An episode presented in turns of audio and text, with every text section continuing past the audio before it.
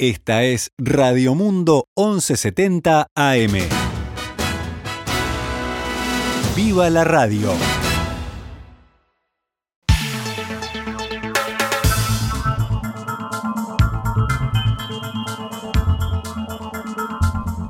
Doce horas 16 minutos, damos comienzo a una nueva edición de Noticias al Mediodía en el aire de Radio Mundo, cuando actualizamos la información para ustedes en este miércoles 20 de octubre del año 2021.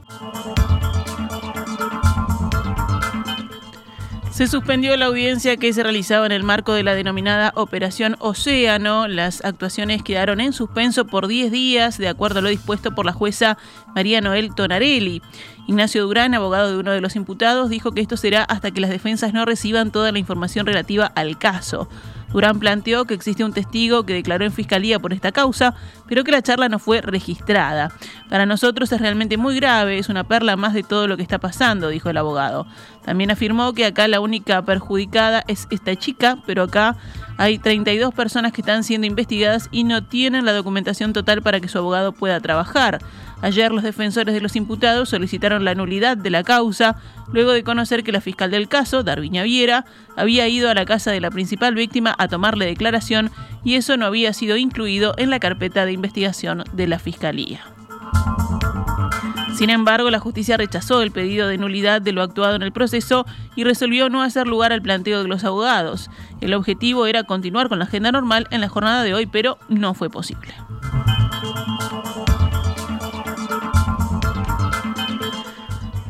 Vamos con otras noticias nacionales. El programa Oportunidad Laboral, conocido como Jornales Solidarios, se extenderá hasta fines de enero, o sea, dos meses más de lo previsto inicialmente. El intendente de Durazno y presidente del Congreso de Intendentes, Carmelo Vidalín, informó a los otros 18 jefes comunales que el programa de jornales solidarios que se implementó en mayo de este año se extenderá por un plazo de dos meses luego de la fecha prevista para su finalización, que era el 30 de noviembre. Esta mañana, en diálogo con En Perspectiva, el intendente de la comuna salteña y vicepresidente del Congreso de Intendentes, Andrés Lima, aseguró que todos los departamentos han realizado un balance positivo del programa, tanto para la gestión local como para llevar a cabo aquellas tareas pendientes, así como también para los impactos positivos en la ciudad. También ha sido positivo para el comercio local el poder tener un ingreso que, en el caso de Salto, 600 familias que durante seis, ahora van a ser ocho meses, tengan un ingreso cuando antes no lo tenían, también esto se ve reflejado en el comercio local. Y, en tercer lugar, por supuesto que en un momento difícil de pandemia y de salida de la pandemia, dar la oportunidad y la posibilidad a 15.000 familias uruguayas de tener durante seis, ahora ocho meses, un ingreso también ha sido beneficioso. Por tanto, el balance que hacemos es muy bueno. En la misma línea, el jerarca consideró que en esta extensión del plan sería bueno que continuaran las personas que ya venían trabajando y valoró la decisión del presidente creo que fue una decisión una decisión acertada. El presidente del Congreso, Carmela Vidolín, entre, entre semana eh, nos, nos comunica esta, o nos adelanta de alguna manera la decisión que iba a tomar el presidente de la República. Nosotros aquí, por supuesto, que lo comunicamos inmediatamente a los jornales solidarios, porque bueno, estaba la duda que eh, se generaba en cuanto a si se terminaba el 30 de noviembre o continuaba. Y bueno, mañana inclusive en el orden del día del Congreso de Intendentes, uno de los temas a tratar es específicamente de jornales solidarios. Lima adelantó que va a proponer que este programa se extienda y que las intendencias puedan hacer uso de los jornales solidarios por un tiempo más largo. Cuando nos reunimos con, con Carmelo Vidalín y con Richard Sander en la mesa, eh, coincidíamos en que ha sido positivo el programa y que sería bueno poder mantenerlo en el tiempo. Ahora, también veíamos que se puede generar o se lo puede hacer por estas dos vías, a través del gobierno nacional, a través del gobierno departamental o en conjunto. Capaz que en algún momento el gobierno nacional decide volver a instrumentarlo las intendencias también lo hacen de manera adicional con recursos propios y bueno, tenemos gobiernos departamentales y gobiernos nacionales utilizando un instrumento que ha sido muy bueno. Recordemos, a través del programa Oportunidad Laboral, destinado a paliar el impacto de la pandemia de COVID-19 en el empleo, se sortearon 15.000 cupos de trabajo en las intendencias departamentales para personas desocupadas y sin ninguna prestación de seguridad social. Los beneficiarios trabajan 12 días al mes, por los que reciben un sueldo de 12.500 pesos a través de BPS.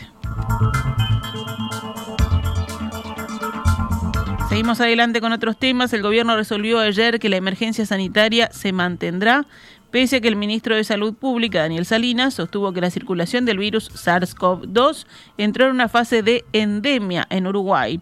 Según el diario El País, se acordó hacer un seguimiento semanal de la vigencia de la emergencia sanitaria luego de la presentación de la situación que hizo el ministro ayer.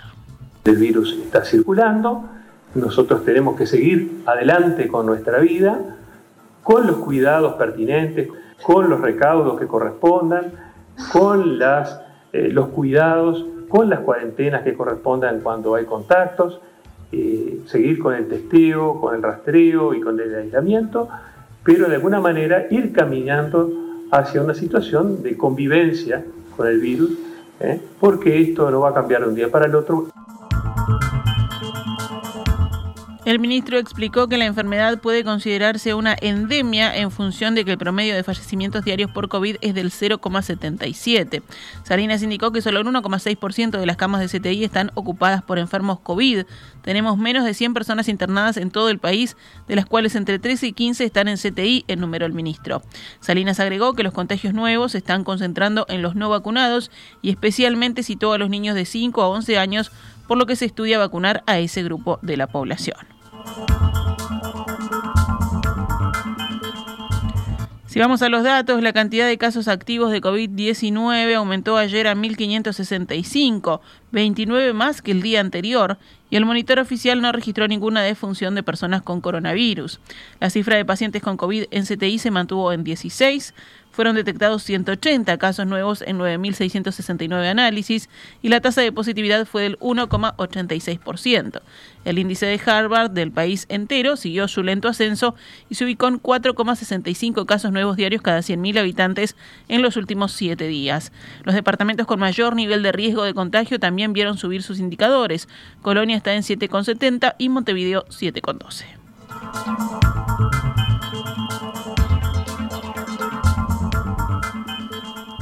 Más noticias del panorama nacional. El gremio de trabajadores de Terminal Cuenca del Plata insistirá en crear una nueva mesa de diálogo con la empresa, luego de que ésta rechazó firmar el preacuerdo de convenio colectivo debido a la doble interpretación de una parte del texto. La decisión se tomó ayer en una asamblea de empleados de TCP. La discordia quedó planteada este lunes por una cláusula que, según el sindicato, garantiza 18 jornales por mes a unos 20 trabajadores con más de 5 años de antigüedad. La empresa interpreta que son menos. El gremio resolvió que si el acuerdo no se firma en los próximos días se tomarán medidas como volver a las manifestaciones. Al mismo tiempo, la Administración Nacional de Puertos propuso ayer crear una comisión para buscar soluciones a trabajadores que sean cesados de la empresa Montecón, que opera cargas en los muelles públicos del puerto de Montevideo, cuando comiencen a regir nuevas reglas a raíz del acuerdo firmado entre el gobierno y Nazi, propietaria mayoritaria de TCP. Según la diaria, la Administración Nacional de Puertos propuso la conformación de una comisión integrada por el Ministerio de Trabajo, la ANP y el SUPRA, que en caso de que surjan despidos relacionados directamente con el nuevo reglamento de atraque, podría ser convocada de forma extraordinaria con la finalidad de hacer gestiones para preservar las fuentes laborales, lo que incluye buscarles un nuevo lugar a los trabajadores. El sindicato de Montecón se reunirá hoy en asamblea, aunque no prevé tomar una decisión final sobre el borrador presentado por la ANP. La Junta de Transparencia y Ética Pública, la JUTEP, se expidió sobre el caso del intendente de La Valleja, Mario García, del Partido Nacional, que benefició a su hermano con una compensación salarial por 72.300 pesos desde diciembre último. El dictamen de la JUTEP, firmado ayer por su directorio, según el diario El País, entendió que la situación no amerita reproches legales. La única observación que señala el fallo de la JUTEP, de la Junta de Transparencia, es acerca de la sugerencia de ser y parecer. La sentencia cita el artículo 13 del Código de Ética en la Función Pública, que entre otras consideraciones determina que los funcionarios deben evitar incurrir en la apariencia de violar las normas de conducta en la función pública. Susana Signorino, presidenta de la Junta Anticorrupción, dijo hablando con el mismo medio que seguir esa recomendación sería lo éticamente perfecto y que por eso se decidió subrayar la última frase del punto 5 del dictamen que afirma que hay cosas que sin estar prohibidas no deben hacerse. Ante la consulta periodística de si la JUTEP no debe enviar un mensaje a la sociedad al analizar un caso como este, la titular del organismo respondió, lo que pasa es que él está legalmente autorizado a tomar esta decisión. Yo no puedo ser más realista que el rey. El lanzamiento oficial de la campaña por el sí a la derogación de 135 artículos de la Ley de Urgente Consideración tendrá lugar el próximo sábado con un acto en el Velódromo Municipal de Montevideo a las 4 de la tarde bajo el eslogan La LUC no es Uruguay. Milagro Pau, secretaria de Género, Equidad y Diversidad del PIT-CNT y una de las referentes de la convocatoria, adelantó ayer en conferencia de prensa por dónde pasa, a su entender, el debate de la campaña. Esta campaña no tiene como centro una disputa entre partidos políticos. El debate es sobre educación, vivienda, empresas públicas, el papel del Estado, los derechos de las y los trabajadores, las libertades públicas, la violencia y la democracia. Pau indicó que la Corte Electoral contabilizó hasta el lunes 497.917 firmas y validó 444.855. El margen de descarte es del 8%, por lo que habrá referéndum, afirmó. José Olivera, presidente de la Federación Nacional de Profesores de Enseñanza Secundaria, pronosticó una contracampaña del oficialismo, al que observó con dificultades para explicar por qué esta es una ley justa, buena y popular, como dijera el presidente de la República, afirmó. Los impulsores del sí estiman que la consulta popular se concretará en marzo del año próximo. Por su parte, la vicepresidenta de la República, Beatriz Argimón, participó ayer en un acto del Partido Nacional en contra de la derogación de 135 artículos de la LUC, donde dijo, no estamos dispuestos a que una ley que fue construida con base en las necesidades de la gente sea derogada. El evento tuvo lugar en la Casa de los Lamas, sede del Movimiento de Rocha, cuyo secretario general, Gastón Cosia, director de Bienestar Animal, y el diputado también Gonzalo Mujica, participaron del mismo. Según Argimón, en ningún artículo se puede visualizar que en la LUC se proponga una reducción del Estado, en ningún lado se ve que incluya un debilitamiento de las empresas públicas y no se toca la ley de educación. La vicepresidenta repitió que lo que sí se busca con la ley de urgente consideración es una mejor gobernanza y un mejor funcionamiento. De la misma forma que fuimos pueblo por pueblo a escuchar lo que la gente queríamos, querían decirnos, vamos a ir pueblo por pueblo hablarles de la ley de urgente consideración y la verdad de lo que dice. Porque nuestra campaña no estuvo ni está nunca basada en mentiras, como otros que precisan mentiras precisamente para derogar 135 artículos de una ley que la gente pidió y que vamos a defender. El intendente de Maldonado, Enrique Antía, aseguró que se usarán las redes sociales para denunciar públicamente a los comerciantes que cobran precios excesivos en esta temporada de verano. El jerarca se mostró optimista para la llegada de turistas al departamento a partir de noviembre, cuando se dé la próxima reapertura de fronteras. La apertura de fronteras nos va a permitir recuperar todo aquel vecino o turista que es fiel a Maldonado, dijo, que hace años que viene y que además lo debe estar extrañando, afirmó. Antía sostuvo que hay un sector del turismo que por razones económicas no podrá llegar al país por la diferencia de cambio. Al ser consultado por los precios y la eventualidad de que suban de cara a la próxima temporada, el intendente reflexiona lo siguiente. La gente está necesitada por un trabajo y va a cuidar los detalles. Capaz que hay alguno que se hace el loco siempre. Y bueno, hay que señalarlo, ¿no? El que se haga el loco hay que señalarlo, decirle, mira. Yo me acuerdo que una vez un comercio se hizo el loco con un valor de, de unos chivitos y no sé qué, y lo prendimos fuego y todo el mundo se corrió la ola y hoy con las redes te escrachan dos minutos y haces una macana. ¿eh? Así que si alguno se hace loco y cobra de más, bueno, usemos las redes para eso, para defender a, los buenos comerciantes y a los que son sensatos. Se están llevando a cabo las elecciones de la Caja de Jubilaciones y Pensiones de Profesionales Universitarios. Unos 70.000 profesionales están habilitados para elegir a los miembros del directorio y la comisión asesora y de contralor de Contralor, debí decir. Se presentaron 34 listas, de las cuales 17 son para el directorio de las cajas, 6 para activos y 11 para pasivos. Los candidatos en el orden de activos para presidir la caja son Fernando Rodríguez Sanguinetti por la lista 9, Daniel Alza por la 10, Blauco Rodríguez por la lista 35, Patricia Vázquez por la lista 45, Ariel Nicolielo por la 54 y Carolina Oreiro por la lista 55. Estas elecciones se producen en medio de una situación financiera crítica de la caja que, de no existir cambios, se ha estimado que llegará sin reservas al año 2024.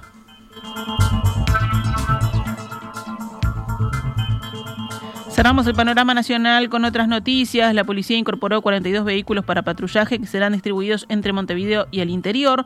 En una ceremonia encabezada por el ministro del Interior, Luis Alberto Heber, en las canteras del Parque Rodó, cada jefatura de policía del país recibió dos nuevos móviles policiales para patrullaje. El titular de Interior manifestó que la cartera está abocada a dos aspectos clave, la incorporación de unidades para potenciar las tareas de patrullaje y la de recursos humanos para lograr mayor presencia policial. Y esto es para nosotros esencial porque la gente pide patrullaje, pero si no tenemos autos y vehículos en condiciones no pueden estar. Al mismo tiempo estamos buscando las vacantes necesarias como para poder dotar a Montevideo, Canelones y al resto del país, pero sobre todo donde se da el delito en mayor medida que es en, en el área metropolitana, más este, vacantes como para que puedan tener la capacidad de respuesta y la prontitud a la hora de que la gente nos está requiriendo presencia policial.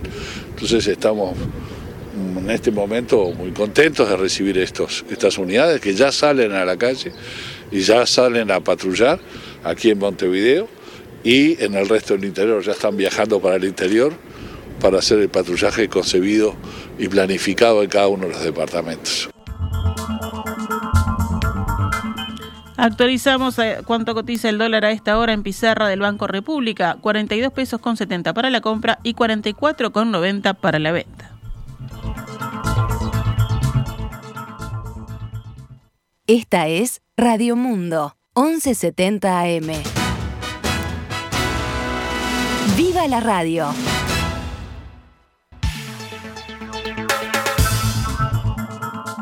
12 horas 34 minutos, vamos rápidamente con el panorama internacional. En Estados Unidos, la Casa Blanca reveló que empezará a vacunar a 28 millones de niños estadounidenses de entre 5 y 11 años con la vacuna contra el COVID-19 de Pfizer a partir del mes de noviembre, una vez que las autoridades sanitarias den el visto bueno. Estaremos preparados para comenzar la vacunación a los pocos días de la recomendación final de los Centros de Control y Prevención de Enfermedades, escribió la Casa Blanca en un comunicado. Está previsto que un grupo de expertos de estos centros de control se reúna el 2 y el 3 de noviembre para tratar el tema y se espera que la recomendación llegue pocos días después. También en Estados Unidos, la alcaldía de Nueva York anunció que obligará a la policía, a los bomberos y al resto de trabajadores municipales a vacunarse contra el COVID-19. La obligación entrará en vigor el primero de noviembre para todas las fuerzas de trabajo de la ciudad, entre ellas la policía, los bomberos y los recolectores de basura, informó el alcalde Bill de Blasio en un comunicado e indicó que iniciará inmediatamente negociaciones de impacto con los sindicatos afectados. La única excepción son los vigilantes penitenciarios, para los que la obligatoriedad se atrasa hasta el primero de diciembre debido a la falta de efectivos en la cárcel de Rikers Island, donde el deterioro de las condiciones de detención ha sido denunciada repetidamente en las últimas semanas. Para incentivar la vacunación, la municipalidad promete pagar 500 dólares a los que reciban la primera dosis antes del 29 de octubre. A partir de esa fecha dejarán de recibir este salario quienes no se hayan vacunado hasta que presenten una prueba de vacunación a sus superiores jerárquicos. Y en Rusia, el presidente Vladimir Putin decretó una semana no laborable del 30 de octubre al 7 de noviembre para intentar frenar los contagios de coronavirus que se han multiplicado en el país e instó a los ciudadanos a vacunarse. La semana coincide en parte con las vacaciones escolares y solo el 1, 2 y 3 de noviembre eran laborables si se tienen en cuenta los fines de semana y días feriados. El presidente pidió además a los rusos, muy reacios ante la vacunación, a ser responsables y sumarse a la campaña de inmunización. Solo hay dos maneras de salir de esta pandemia, enfermar o vacunarse. Eso fue lo que dijo, considerando que el bajo porcentaje de ciudadanos rusos vacunados era peligroso. Putin asimismo instó a agilizar las pruebas de diagnóstico y fortalecer las medidas de aislamiento de las personas que hayan tenido contacto con enfermos. Venimos a la región. En Brasil, una comisión investigadora del Senado pidió la imputación del presidente Jair Bolsonaro por delito contra la humanidad y favorecer una epidemia, entre otros crímenes que le atribuye por su gestión de la pandemia de coronavirus, que dejó más de 600.000 muertos en el país. La Comisión Parlamentaria de Investigación, que durante seis meses escudriñó las acciones del gobierno durante la pandemia, no tiene el poder de hacer denuncias formales, pero su informe será enviado a diferentes órganos que puedan proseguir las investigaciones y formular cargos, como la Fiscalía General, el Tribunal de Cuentas o una Corte Internacional. Tras seis meses de audiencias con testimonios conmovedores y revelaciones impactantes, como el uso de pacientes como cobayas humanas para probar medicamentos ineficaces contra el COVID, el redactor de la CPI, el senador Renan Caleiros, leerá el resumen del informe de 1.200 páginas de las investigaciones. Cerramos este envío informativo con el panorama deportivo. Hoy juega Peñarol en uno de los cuatro partidos que abren la séptima fecha del torneo clausura que lideran los dos equipos grandes. A las 10 y 15 pasó el, partido de Rentistas Villa Española, 15 y 15 será Fénix Liverpool en el Capurro, 17 y 30 Plaza River Plate en el Prandi y a las 20 y 30 Peñarol City Torque en el campeón de siglo. Esta séptima fecha se va a completar mañana.